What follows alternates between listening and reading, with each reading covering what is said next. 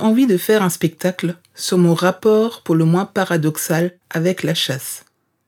J'ai peur des chasseurs, de leurs armes, de leur capacité à donner la mort, que ce soit à un chevreuil ou à un promeneur. Mais j'adore le saucisson de sanglier. Je ne suis pas chasseuse. J'habite un territoire rural, tout en ayant vécu une bonne partie de ma vie en ville. C'est en voyant les 4x4 et les gilets oranges coloniser ma campagne et ma forêt que je me suis posé la question de ce qu'était la chasse. Moi qui me dis écolo, je me suis rendu compte que je ne connaissais pas le tiers du quart du huitième sur la nature. Avant d'écrire ce spectacle, j'ai rencontré des dizaines de personnes. Quelques-unes m'ont autorisé à les interroger. J'en ai fait un journal. Je vous invite à me suivre au travers de ces pages. On a tous une idée sur la chasse, parfois tranchée, radicale, parfois floue et intangible. Je n'ai pas l'intention de vous convaincre de quoi que ce soit, juste de vous inviter dans cette forêt où je me suis parfois perdue. S'il y a une seule chose dont je suis maintenant certaine, il n'y a pas la chasse, mais des chasses, faites par des humains, avec leur beauté et leurs imperfections. Bonne écoute.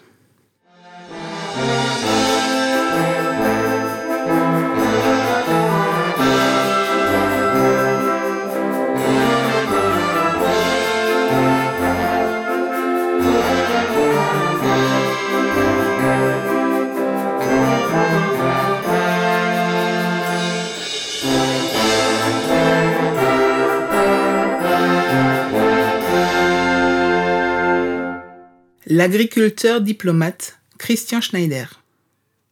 Sur Messenger, un homme me contacte. Il a lu un article sur le projet dans le journal local. Il me dit avoir plusieurs choses à me dire. Nous nous fixons rendez-vous deux semaines plus tard. Il me donne son adresse. À part un coup de fil, tous nos échanges furent via messagerie.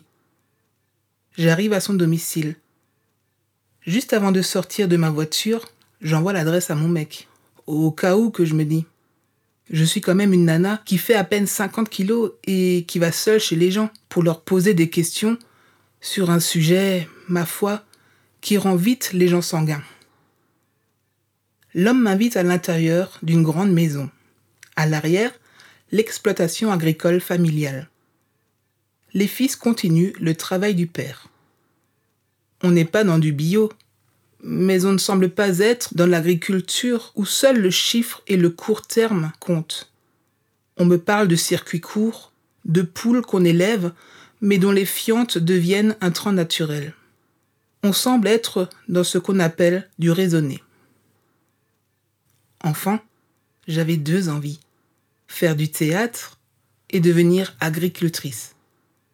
Au Québec, nous avions une émission de télévision appelée la Semaine verte, sorte de CO2 mon amour télévisuel, qui passait tous les dimanches midi sur la chaîne nationale. Mon père, ingénieur électrique, n'en manquait jamais un épisode. J'ai grandi avec cette émission qui parlait d'élevage, des sols, des produits, des subventions. Petite, je me rêvais sur une ferme laitière. Et quand je vois notre potager, je me dis que l'autonomie alimentaire, c'est pas encore pour aujourd'hui. Donc, me voilà face à l'homme qui me toise, qui essaie de savoir quelles sont mes raisons. On parle évidemment de chasse, de l'utilité, voire de la nécessité des chasseurs pour les agriculteurs. Il faut que les gens se parlent. L'agriculteur sait où vont les bêtes, où il est judicieux de mettre un mirador sur un champ. Il a besoin de chasseurs pour protéger sa culture. La clé de voûte est un meilleur dialogue entre les agriculteurs et les chasseurs, entre les agriculteurs et les naturalistes, entre les chasseurs et les citoyens, entre les écolos et les chasseurs. Il faut qu'on parle. Longtemps, il a fait partie des commissions qui recommandent au préfet les prélèvements à faire sur les divers territoires. Il n'a jamais chassé. Il ne peut pas donner la mort à un animal.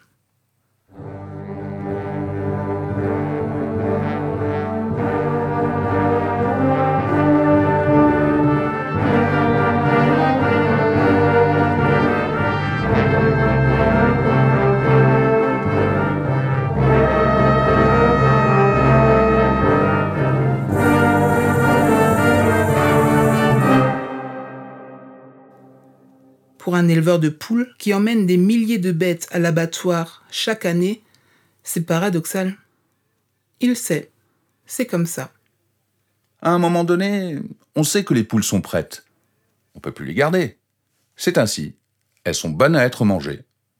Je devine chez lui une certaine fierté de nourrir les gens, de contribuer à une bonne alimentation. Il m'explique les battues administratives, souvent demandées en dernier recours par le Fonds d'indemnisation des agriculteurs, quand les chasseurs n'ont pas pu prélever suffisamment. C'est alors le préfet qui ordonne et assermente des agents de louveterie, des chasseurs venus de l'extérieur pour tuer les bêtes que les chasseurs du coin n'ont pas pu tuer. C'est sûr, ça crée des tensions. L'important c'est de parler, de se parler, et du coup d'écouter. De pas forcément être d'accord, mais essayer de comprendre les enjeux de l'autre. Il sait l'importance de sa place dans l'alimentation de ses proches. Il sait qu'il a besoin des chasseurs pour prélever le sanglier ou le corbeau. Encore que, si nous, les agriculteurs, on se parlait davantage entre nous et on se coordonnait par rapport aux semis, il y aurait moins de dommages occasionnés par ce nuisible.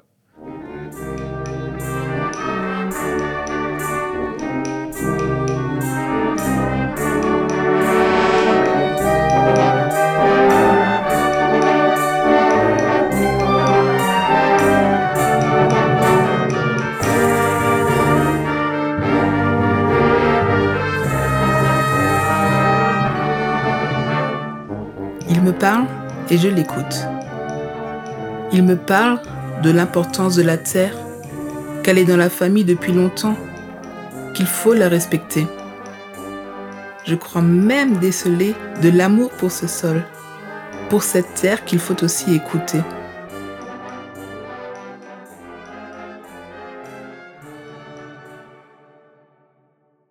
Il faut écouter ce qu'elle nous dit, la terre.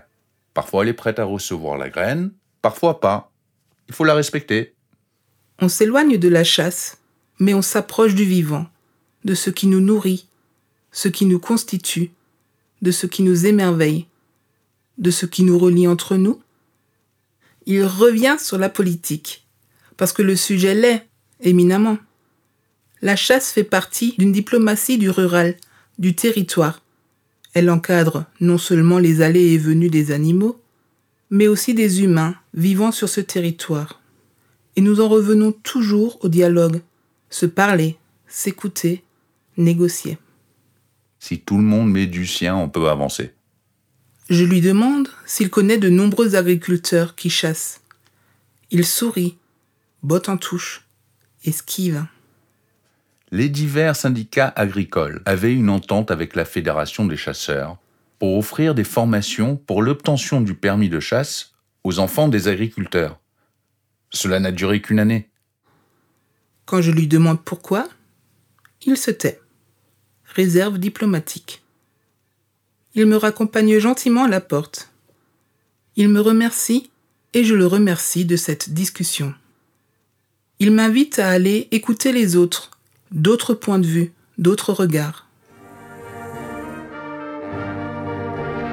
Si on se parle, on peut toujours trouver un terrain d'entente.